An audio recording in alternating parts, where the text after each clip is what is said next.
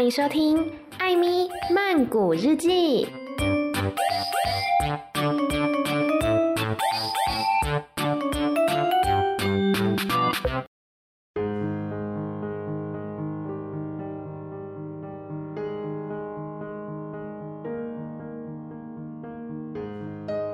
บทที่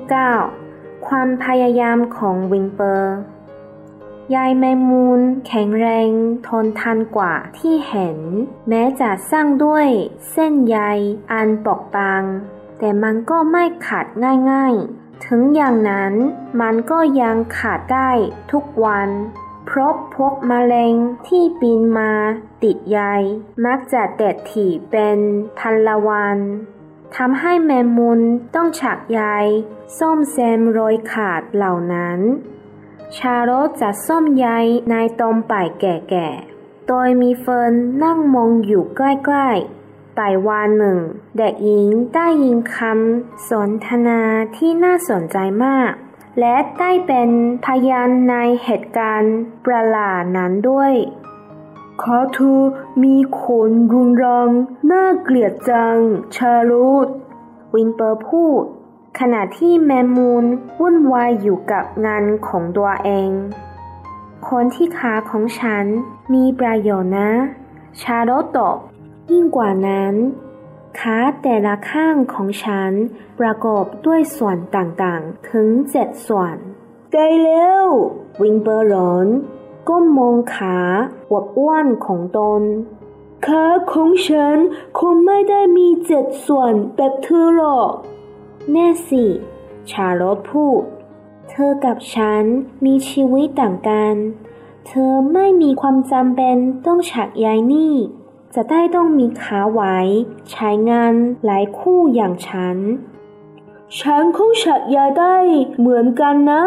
ถ้าพยายาม วิลเบอร์คุยโว เพียงแต่ฉันยังไม่เคยลองมาก่อนเท่านั้น ก็ลองดูสิ ชาร์ล็อตว่า เฟิร์นนั่งหัวเราะเบาๆ ตากว้างขึ้นด้วยความรักที่มีต่อวิลเบอร์ตกลง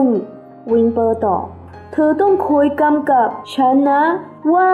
ให้ทำอะไรบ้าง ฉันว่าการฉะยายนี่ต้องสนุกแน่ๆ แล้วฉันควรเริ่มยังไงล่ะ สุดลมหายใจเข้าลึกๆ ชาลกกล้าวอิ่มยิ้ม วิงเปอร์สุดลมหายใจเข้าลึกๆ ทีนี้ได้ขึ้นไปให้สูงที่สุดเท่าที่ทำได้ แบบนี้ แล้วชาลอตก็ไต่ขึ้นไปที่ขอบบนสุดของประตู ขณะวิงเปอร์พยายามตะกายขึ้นไปให้ถึงยอดกองปุ๋ย ดีมาก ชาลอตร้อน คราวนี้ก็ตรึงยายไว้ แล้วพุ่งตัวลงมา พร้อมกับปล่อยยายออกมาด้วย วิงเปอร์ลังเลชั่วขณะก่อนกระโดดลงมา พลางเหลียวมองด้านหลัง อย่างไม่แน่ใจว่ามีเส้นใยตามออกมาบ้างไหม แต่ไม่มีอะไรตามหลังมาเลย เมื่อรู้ตัวอีกที เขาก็ตกลงไป บนเผือนแล้ว อุ้ย วิงเปอร์หลนชาลอตขวารถ ลั่นลั่นจนยายไหวไปมา ฉันทำอะไรผิดหรอ หมูถาม หลังจากตั้งตัวได้ ไม่มีอะไรผิดหรอก ชาลอตกล่าวเป็นความพยายามที่ดีมาก ฉันว่าฉันจะลงใหม่ วิงเปอร์พูดอย่างกระตือรือร้น ฉันว่าฉันควรใช้เชือกเส้นเล็กๆคอยตึงตัวไว้ แล้วหมูก็เดินตรงไปที่ลานด้านนอกเทมเพิลตันอยู่ไหนวิลเบอร์ร้องเรียก หนูโผล่หัวออกมาจากใต้รางอาหาร มีเชือกอะไรให้ฉันยืมบ้างไหม วิลเบอร์ถาม ฉันว่าจะชักใยสักหน่อยอ๋อได้สิ เทมเพิลตันซึ่งสะสมเชือกอยู่แล้วตอบ ไม่มีปัญหาได้อยู่แล้ว ว่าแล้วก็คลังกลับเข้าไปในพรงดันไข่หันออกก่อน แล้วจึงกลับมาพร้อมเชือกเก่าๆ สีขาว วิงเปอร์รับมาตรวจดู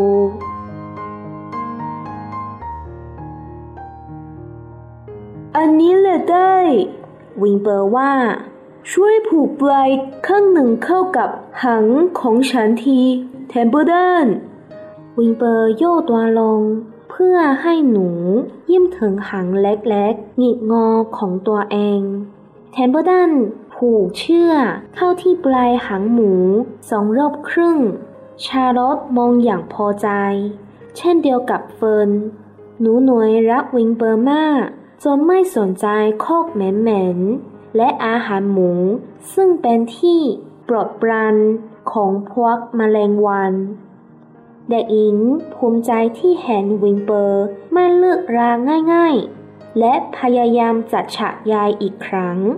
วิงเปอร์ปีนขึ้นไปบนยอดกองปุ๋ย ขณะที่หนูแมมูนและเด็กหญิงนั่งมอง คราวนี้เขาเต็มไปด้วยพลังและความหวัง ดูนะ ทุกคนวิงเปอร์ตะกอน แล้วรวบรวมพลังทั้งหมดกระโดดพุ่งขวาลง เชื่อหมวนตามลงมา แต่เนื่องจากวิงเปอร์ไม่ได้ผูกปลายเชือกอีกด้านไว้ มันจึงไม่ได้ผลแม้แต่น้อย วิงเปอร์หลงตูบลงมาเจ็บอีกครั้ง เขาถึงกับน้ำตาร่วงทันทีแทมเปอร์ด้านยิ้มยอ ขณะที่ชาลอตเงียบไปชั่วคณะก่อนพูดขึ้น เธอฉักใยไม่ได้หรอกวิงเปอร์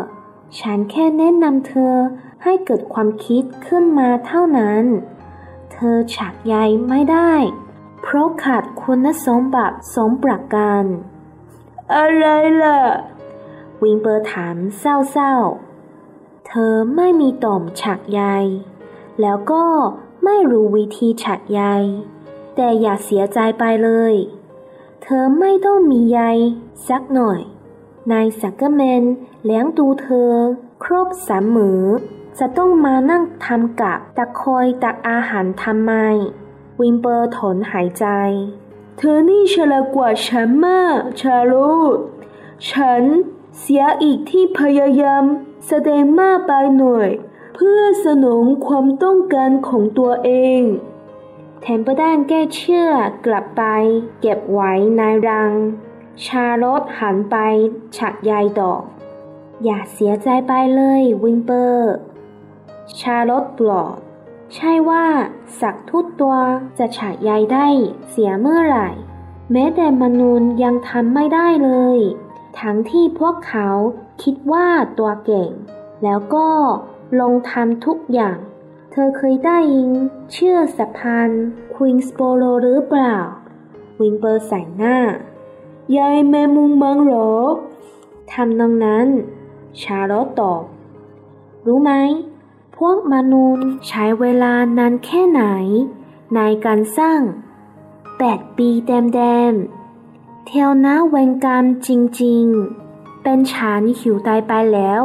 ถ้าโรอขนาดนั้น ฉันขอเวลาแค่ข้ามเดียวก็เสร็จแล้ว แล้วพวกมนุษย์สร้างสะพานควีนสโปโรไปตักอะไรมาเลง วิงเปอร์สงสัย เปล่า ชาโลตอบ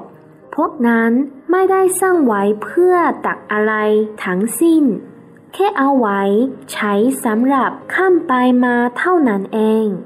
คงคิดกันว่าที่ปลายสะพานอีกด้าน มีอะไรดีกว่าด้านที่ตัวอยู่ละมั้ง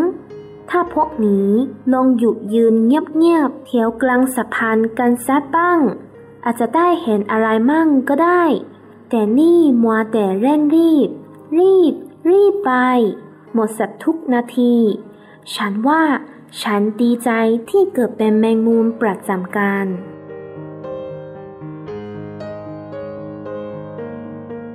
ประจำการหมายความว่าไง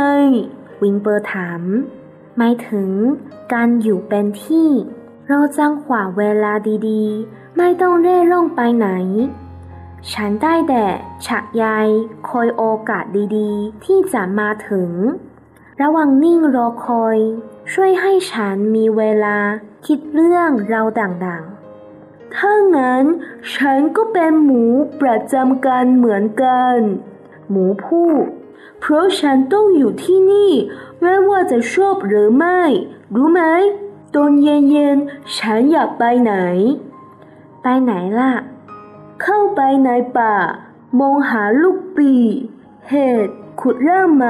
อร่อยอร่อยกิน เอาจมูกถ่ายไปไหม คุมผืมไปทั่วทั่วคุม คุม คุม เธอชอบคอนกลิ่นตัวเองหรือเปล่าล่ะ ลูกแกซึ่งพึ่งเดินเข้ามาพูดขึ้น ฉันอยู่ตรงนี้ยังได้กลิ่นเธอเลย รู้ตัวบ้างไหม เธอน่ะ กลิ่นแรงที่สุดในนี้ที่เดียว วิงเปอร์โคตก น้ำตาไหลอีกแล้ว ชาลอสังเกตเห็นความอับอายของวิงเปอร์จึงพูดเสียงฉยาบกับลูกแกอย่ามายุ่งกับวิงเปอร์นะ ชาลอตดู ถึงวิงเปอร์จะมีกลิ่นตัวก็เรื่องของเขา ดูตัวเองสมั่งสิ ใช่ว่าจะหอมกว่านำซ้ำยังมาขัดจังหวะ คนเขาคุยกันอีก วิงเปอร์ เราคุยกันถึงไหนแล้วนะ ก่อนจะมีใคร ไร้มารยาทเข้ามาแทรกเออฉันจำไม่ได้แล้ว วิงเปอร์ตอบ ไม่เป็นไรหรอก ไม่มีอะไร เลิกคุยสักครู่เถอะชาโล ฉันง่วงแล้ว เธอส้มยายของเธอไปเถอะ ฉันจะนอนเธออยู่ตรงนี้ อากาศเย็นนี้ดีนะ แล้ววิลเบอร์ก็เหยียดตัวนอนตะแคง แสงยามโพล้เพล้ อาบไล้โรงนาของนายซักเกอร์แมนทำให้บรรยากาศเงียบสงบ เฟิร์นรู้ว่า ใกล้เวลาอาหารเย็นแล้ว แต่ยังไม่อยากกลับบ้านเลย นกนางแอ่นบินเข้าออกประตูอย่างเงียบเชียบขณะนำอาหารมาป้นให้เจ้าตัวเล็กของมัน อีกฝากถนนหนึ่ง นกร้อง ประสานเสียง วิภาวิน วิภาวิน เลวีนั่งอยู่ใต้ต้นแอปเปิลพลางจุดกล้องยาเส้น พวกสัตว์สุดกลิ่น ฉุนของยาสุกอย่างคุ้นเคยวิงเบอร์ได้ยินเสียงร้องของคางคกต้องไหม บางครั้งก็ได้ยินเสียงประตูห้องครัวเปิดปิด เสียงเหล่านี้ทำให้เขารู้สึกสบายใจและอบอุ่น วิงเบอร์รักการมีชีวิต และต้องการเป็นส่วนหนึ่งของโลกฤดูร้อนในยามเย็นแบบนี้ แต่แล้วเขาก็ฉุกคิดถึงคำของแกชระเมื่อนึกถึงความตายที่กำลังอย่างใกล้เข้ามา วิงเปอร์ก็กลัวจนตัวสั้นเสียแล้วชารุตวิงเปอร์เรียกเสียง แผ่วเบา อะไรหรอ วิงเปอร์ ฉันยังไม่อยากตายแน่นอน เธอไม่ตายหรอก ชาลอตพูดด้วยน้ำเสียงอ่อนโยน ฉันรักโรงนาวิงเปอร์พูด รักทุกสิ่งทุกอย่างของที่นี่ แน่นอนที่สุด ชาลอตพูด พวกเราก็เช่นกัน ไม่หันปรากฏตัวขึ้น ตามด้วยลูกหันอีกเจ็ดตัว ทั้งหมดชูคอส่งเสียงร้อง เป็นจังหวะดนตรี เหมือนขบวนนักดนตรีเป่าปี วิงเปอร์ฟังอย่างพอใจ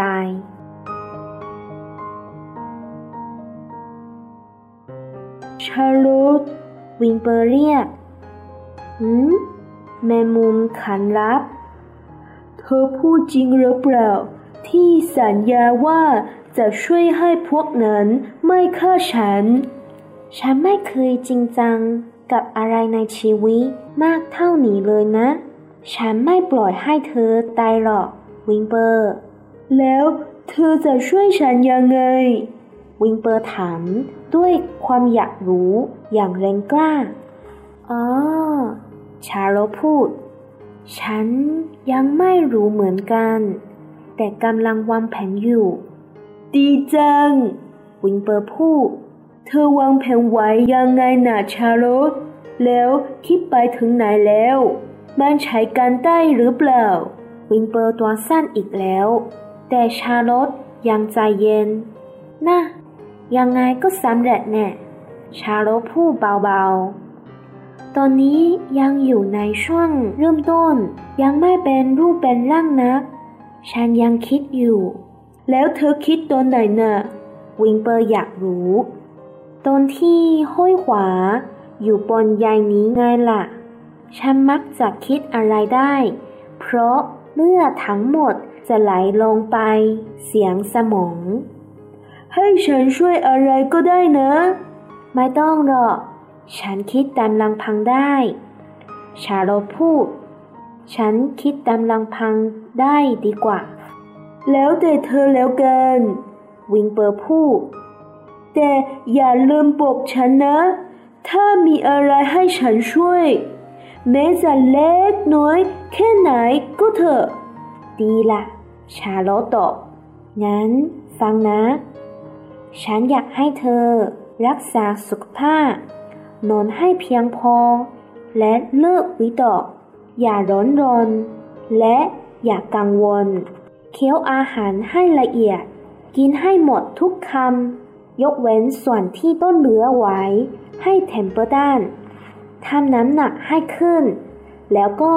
อยู่อย่างมีความสุขและมีสุขภาพดี นั่นแหละที่เธอจะช่วยได้ แล้วทำตัวให้กระฉับกระเฉงเข้าไว้ ไม่ต้องกลัวที่ว่ามาเข้าใจไหม เข้าใจจะวิงเปอร์ตอบไปนอนใต้แล้วบาย ชาร์ลสั่ง การนอนหลับเป็นสิ่งสำคัญมาก รู้ไหมวิงเปอร์เลือกเข้ามุมโคกตรงจุดที่มืดที่สุด แล้วล้มตัวลง นอนหลับตา แต่ไม่ช้าก็พูดขึ้นอีก ชาร์ลตวิงเปอร์เรียก ฉันออกไปที่รังได้ไหม อยากดูว่ามีอะไรเหลือบ้าง รู้สึกจะมีมันปอดเหลืออยู่นิดหน่อย ดีมาก ชาร์ลอตต์ตอบ แต่ฉันอยากให้เธอนอนเร็ว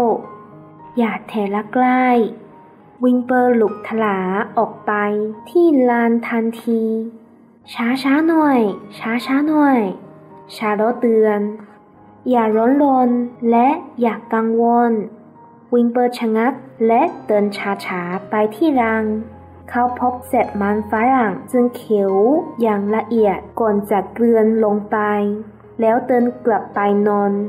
วิงเปอร์หลับตาเงียบๆ ได้เพียงครู่เดียว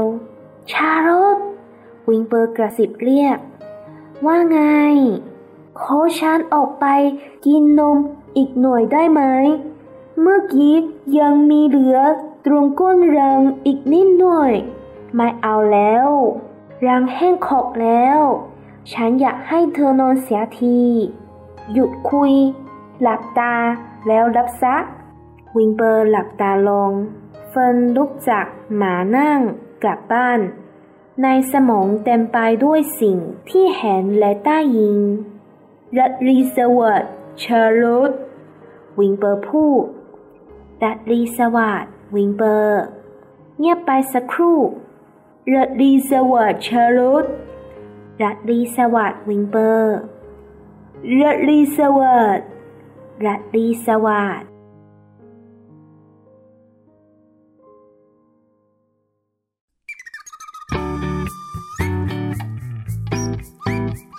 OK，这是很长的一章，我们来复习一下上一章说了什么。上一章呢是在说，就是 呃，分就是那个小主人的家里面，他的爸爸妈妈都非常担心，因为呢，他一直说他听到了那些动物在说话，Wimber 又怎样怎样，Charles 又怎样怎样，所以他父母呢都非常的担心。所以上一章基本上没有动物的事，这一章呢回来了，回来动物的身上。这一章呢，其实我觉得就是在描述 Wimber，它是一只很天真的小猪这样子。就是有一天呢，Charlo 他在屋子里面，他在织网，然后呢 win ber 就看了看他，就说：“Charlotte，你的腿真的是很可怕哎，为什么看起来这么吓人又这么多毛？”然后查柔呢就没好气的回答他说：“我的腿上有毛，这是有原因的，因为呢我的腿是由七节骨头所构成的。这个七节骨头用中文念我都念不太出来，何况是用泰文念。髋骨、坐骨、大腿骨、膝盖骨、胫骨、腹骨，还有指骨。”然后 Winber 听了之后呢，就非常傻眼，他说：“怎么可能？我不相信我的腿上有这七根骨头。”然后卡柔就跟他说：“你跟我的生活方式是不一样的，你不用织网，但是我必须要一直工作，一直织网，所以我才必须要有这么强壮的腿。”然后 win 呢听了之后，他就臭屁的说：“如果让我学一下的话，我也可以会织网啊，我只是没有学过而已。”这种语气哈最讨厌了，就是明明自己做不到，但又硬要说是哦，我只是没有机会而已啊，我只是怎样怎样而已，不然我一定做得更好。你去做啊！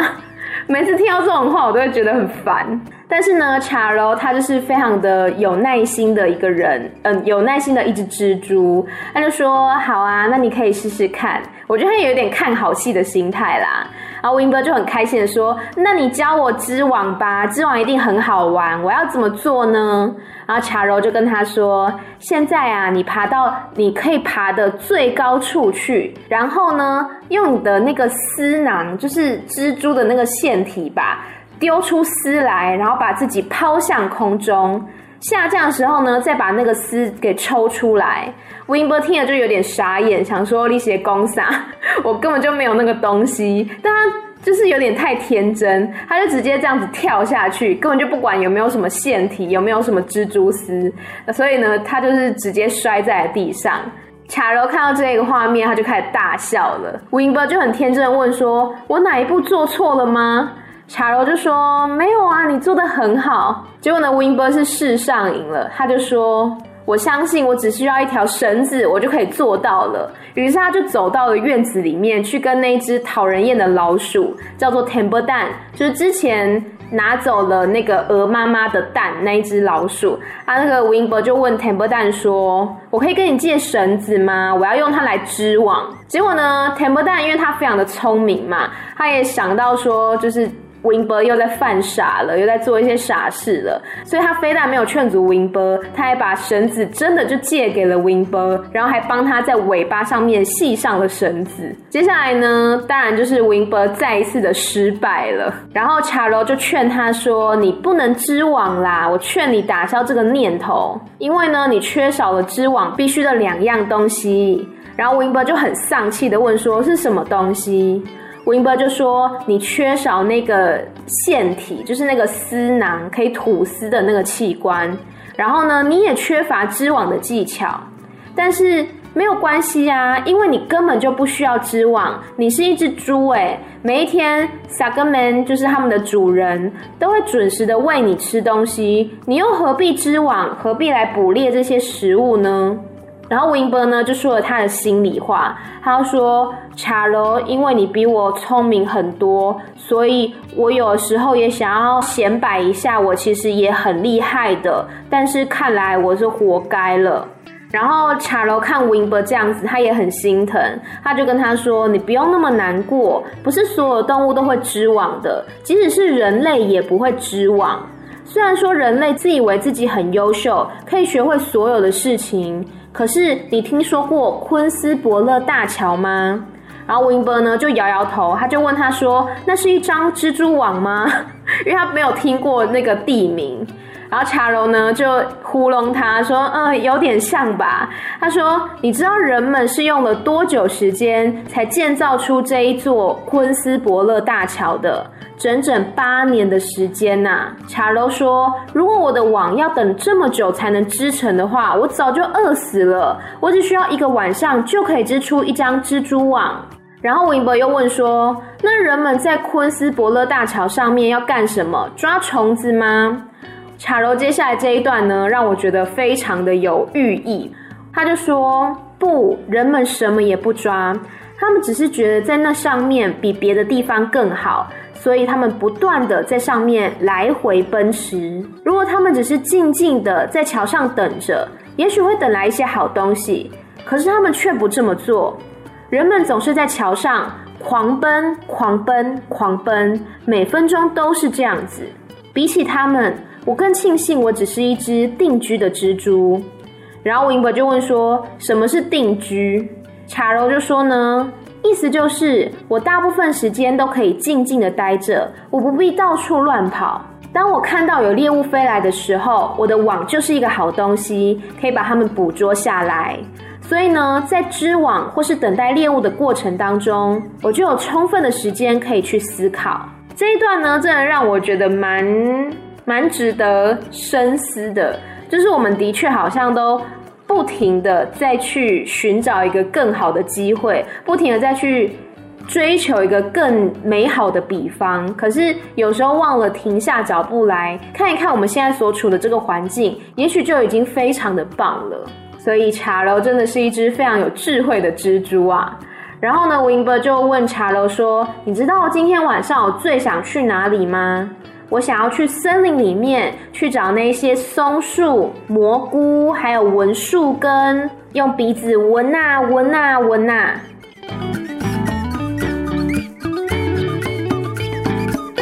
这时候呢，突然有另外一个角色进来了，它是一只小羊，它就走进来说：“哼，还闻？我在这边就可以闻到你的味道了，你是这里最臭的动物。”他就这样子骂 Wimber，Wimber 就很伤心的低下了头。结果呢，看到好朋友伤心，卡柔自然是不能忍的。虽然说卡柔平常都是讲话非常的轻声细语，但是呢，他呛起这个动物来也是毫不客气的。他就跟那只小羊说：“用不着你来管 Wimber，生活在这样的谷仓里面，Wimber 已经算是非常干净的了。而且你自己要好到哪里去？再说了，我们两个本来好好的在聊天。”直到你没礼貌的打断我们啊，Winber，我们刚刚聊到哪里了？不要理他。我就觉得哇，卡洛真是太霸气了。然后 Winber 呢，他其实也没有怎么在意，他就说：“哦，我不记得了，没有关系啦，我先去睡觉了。你赶快把你的网给修补完吧。”所以之后呢，一切又恢复了平静，有这个燕子飞过去啊，有一些夜莺在唱歌啊之类的。这时候呢，Wimber 他本来想睡觉，但他一直睡不着。他听到了到处的这个环境音，包括说夜莺唱歌啦，或者说这个蝉鸣鸟叫、风吹过树叶的声音等等，这一切都让他觉得非常的幸福。他觉得。能够活在这个世界上，在这个夏天的夜晚里面活着，真是太快乐、太幸福的一件事了。可是呢，当他躺在那边的时候，Wimber 又突然想起了之前那只老山羊曾经告诉他，就是萨格门一家打算在圣诞节的时候，还是感恩节的时候，反正就是一个一个节日的时候，把 Wimber 给杀掉。所以 Wimber 又想到了死亡这件事情，又变得非常的害怕。所以他起身呢，叫了一下茶楼。这一段我觉得其实有一点可怜。他就说：“茶楼，茶楼就说，嗯，什么事？”然后文博就说：“我不想死。”我觉得这一句很很真心，就是他真的很热爱这个世界，他不想死。然后 Wimber 就说他很热爱这边的一切，他很热爱生命，热爱活着，他真的不想死。然后你曾经承诺过说你不会让他们杀我的，你是认真的吗？然后茶楼就说，在我的生命当中，还没有哪一件事情比这还要认真的，就是说他是真心想要帮助他。他就说我不会让你死的，Wimber。然后这时候呢，Wimber 就开始了一个钻牛角尖。他说：“那你的计划是什么？你现在已经想到哪里了？你要怎么做？”然后查罗其实我觉得他应该还没有开始想，他就先糊弄过去。他说：“哦，就还还在开始的阶段呢，还没有成型。不过我会我会尽早弄好的。”然后 Wimber 就说：“你什么时候可以想好？”他就是一直非常急切的想要知道说他的计划是什么。所以呢吴英博甚至跟卡柔说，如果有什么需要我帮忙的地方，都可以告诉我哦，即使只是一点点的事情也可以。然后卡柔呢，可能是被他烦的有点受不了了，他就跟吴英博说：“好吧，有一件事情只有你做得到，也只有你可以帮忙我。首先，我要你保持充足的睡眠，不要再乱担心了。然后呢，每一次都要吃完的食物，不要留给 Temple 蛋。”把自己吃胖，好好的活着，保持健康，也不要气馁。这些就是我要你做的事情，你做得到吗？然后 Winber 呢就说：“嗯，我做得到。”于是呢，他就赶快跑去那个角落睡觉了，因为查罗说要有充足的睡眠嘛。然后睡一睡呢，他又突然爬起来，然后他就跟查罗说：“我可不可以到外面去看看有没有剩下的晚餐？我想那边应该还有一些剩下的马铃薯泥之类的。”然后查罗呢，就有点像妈妈，他说：“可以，但是你吃完要立刻回来睡觉。”所以 win 呢就赶快跑过去吃。查柔看他这样子，就说：“你慢慢来，慢慢来，没有人跟你抢，不用那么担心。”然后 Winber 呢，吃一吃，吃一吃，他问查柔说：“那我可以再喝点牛奶吗？我想外面的那个食槽里面还有几滴牛奶。”然后查罗就是没好气，他可能想睡觉，但是 Winber 就是不放过他，所以查罗就板起面孔说：“没有，没有牛奶了，没有食物了，我要你立刻现在回去睡觉，不准再讲话，闭上眼睛睡觉。”于是 Winber 只好悻悻然的回到他原本那个角落躺下去睡觉。这时候呢，芬就是那个小女孩，其实把这一切都看在眼里，她就从凳子上面站起来，开始往家里面走。她脑子里面呢，就是回荡着查罗跟 Winber 互道晚安的那个画面。对，这就是第九章，就是在讲说。呃，就是在描写 Winber，它就是一只天真可爱的小猪。然后还有 Charlo，其实他是非常重义气，也非常重视 Winber 这个朋友的。嗯，好的，这就是第九章啦。每个隔周一的晚上呢，继续来听这个泰语版的夏绿蒂尔网。那每周三、每周六晚上十点钟，也别忘记收听艾米曼谷日记。下次见喽，拜拜。